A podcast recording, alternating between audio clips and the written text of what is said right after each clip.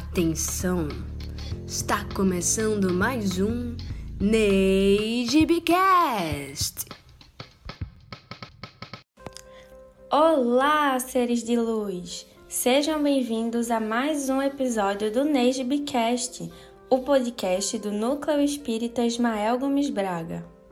Pensado pelo projeto Semear com uma ajudinha da espiritualidade, tem o objetivo de divulgar a doutrina espírita.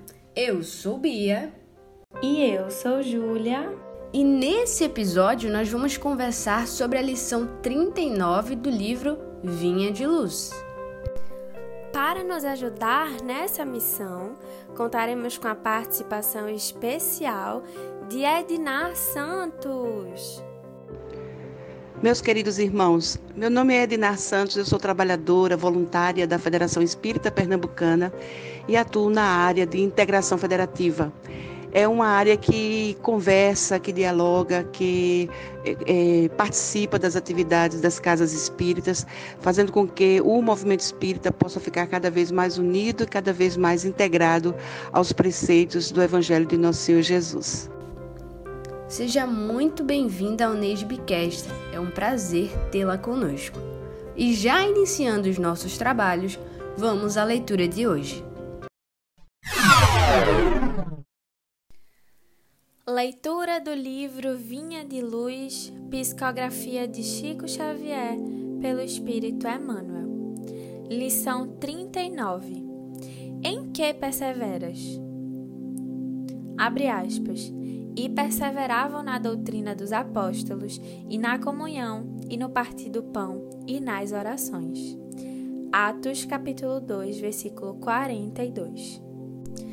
Observadores menos avisados pretendem encontrar inteira negação de espiritualidade nos acontecimentos atuais do planeta. Acreditam que a época das revelações sublimes esteja morta, que as portas celestiais permaneçam cerradas para sempre.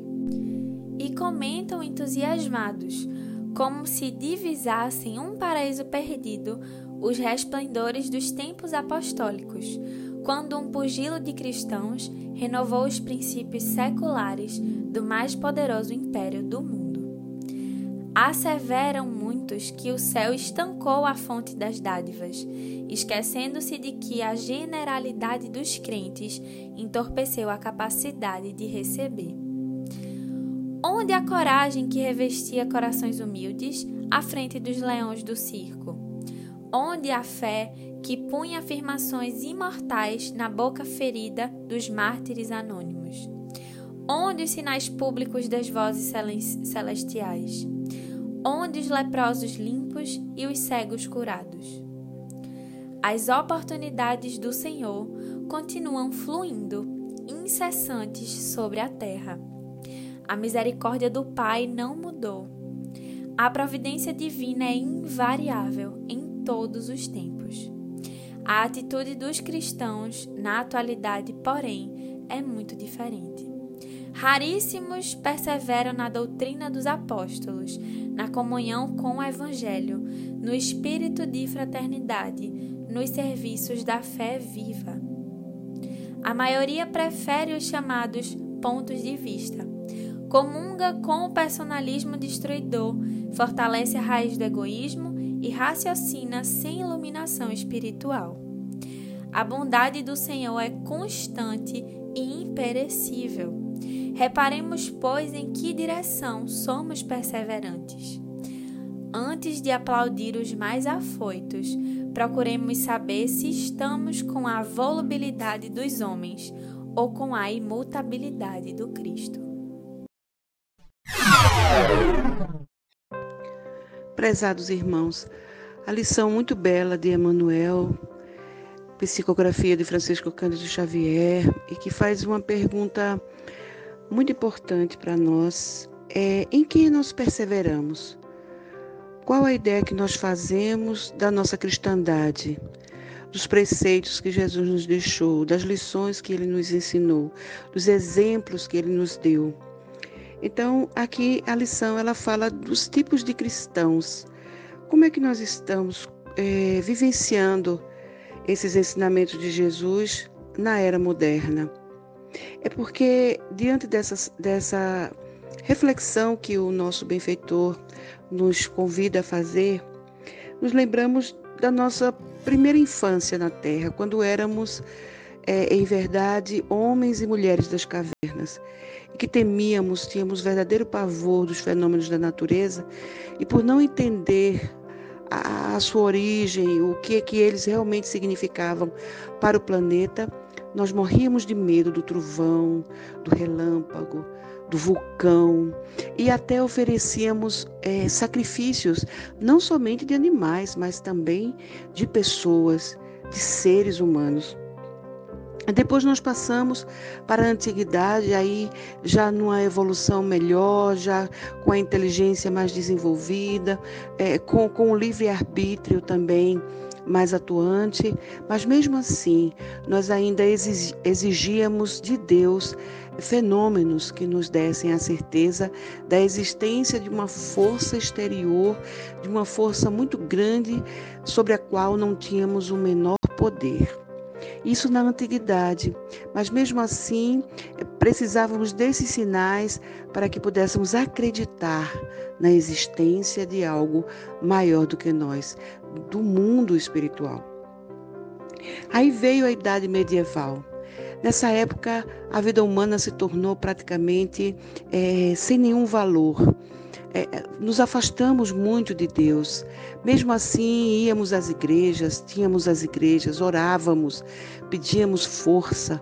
Mas mesmo assim, meus irmãos, vieram as guerras religiosas, vier, veio a falta de fé, veio ainda o apego muito grande do homem às coisas do mundo. Quando eu falo homem, falo da humanidade, falo de todos aqueles que fazem parte desse mundo. Aí veio a Inquisição, vieram as cruzadas, é, lutas que se favoreciam da crença de que Deus se vingava, de que Jesus estava zangado por ter sido traído, por ter sido crucificado e o seu túmulo violado. E daí as perseguições passaram a ser enormes, porque ainda na época de Jesus, é, os cristãos passaram a ser perseguidos depois da morte de nosso Senhor Jesus, porque estavam seguindo a, um, a, um, a uma pessoa que se dizia filho de Deus, mas na verdade foi um fracassado porque acabou morrendo na cruz, desprezado por seus próprios amigos. Ainda buscávamos nessa época algum sinal do alto. Aí veio agora a idade moderna, em que a precisou que o Espiritismo viesse na Terra para poder então nos explicar, nos lembrar, nos esclarecer quais foram os verdadeiros motivos da presença de Jesus na Terra. Aprendemos com a nossa doutrina, com a doutrina espírita, que Jesus é o guia e é o modelo da humanidade e nós acreditamos muito nisso. Mas ainda, mesmo na época da modernidade, ainda precisamos de ver sinais dos céus, dizendo que Deus existe, que Deus nos ama, que Ele está ali para nos amparar. E quando as coisas não acontecem da forma como nós gostaríamos que acontecesse, rejeitamos a fé. Nossa fé fica fraca. Nós é, desacreditamos, muitas pessoas desacreditam até na, na própria existência de Deus. Não apenas nossos irmãos ateus, que já alimentam em si essa ideia, mas também muitos de nós cristãos, quando as coisas não acontecem, não vêm do alto, de acordo com nós solicitamos e pedimos, nós ficamos chateados, nós ficamos deprimidos e assim nós fraquejamos a nossa crença e a nossa confiança em nosso Pai Celestial.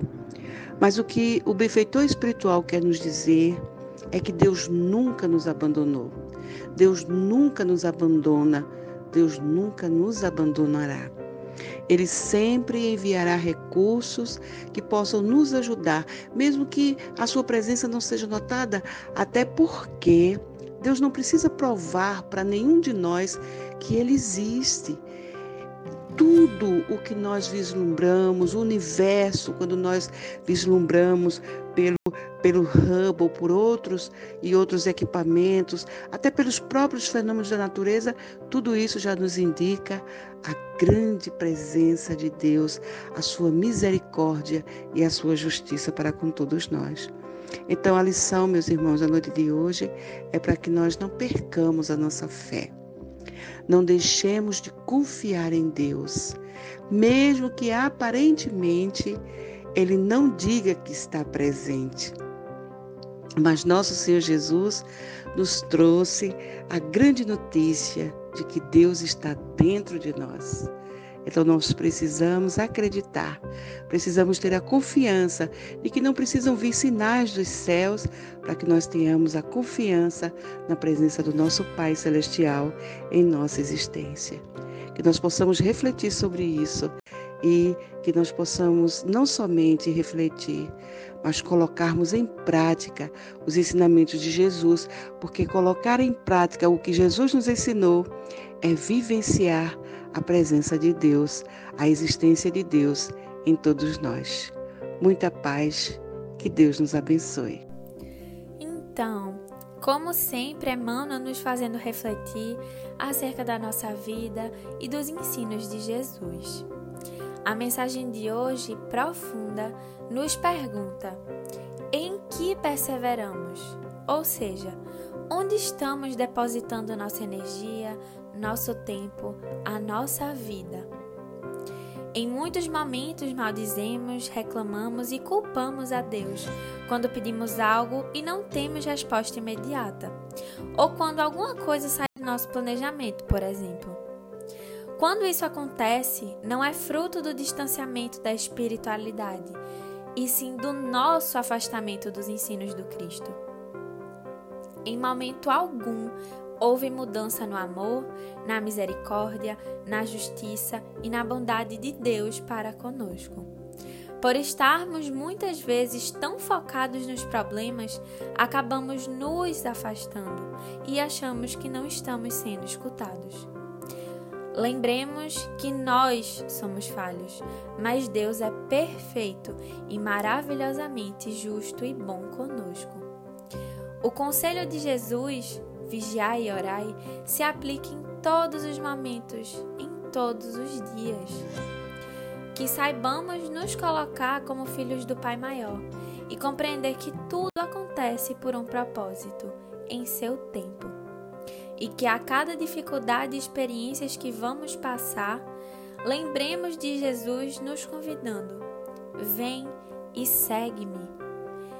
Então, que sigamos o Cristo ele nunca vai nos desamparar. E aí? Em que direção estamos perseverantes? Esse texto é bem profundo e nos convida a refletir sobre qual direção estamos seguindo. Quais são os nossos objetivos? Estamos mais focados naquilo que vem do alto ou nas coisas que brotam da terra? Será que estamos dando mais voz aos nossos vícios, nossas paixões a coisas que elevam o nosso ego? Ou será que estamos perseverando nos ensinamentos de Jesus, no Evangelho e no trabalho do bem?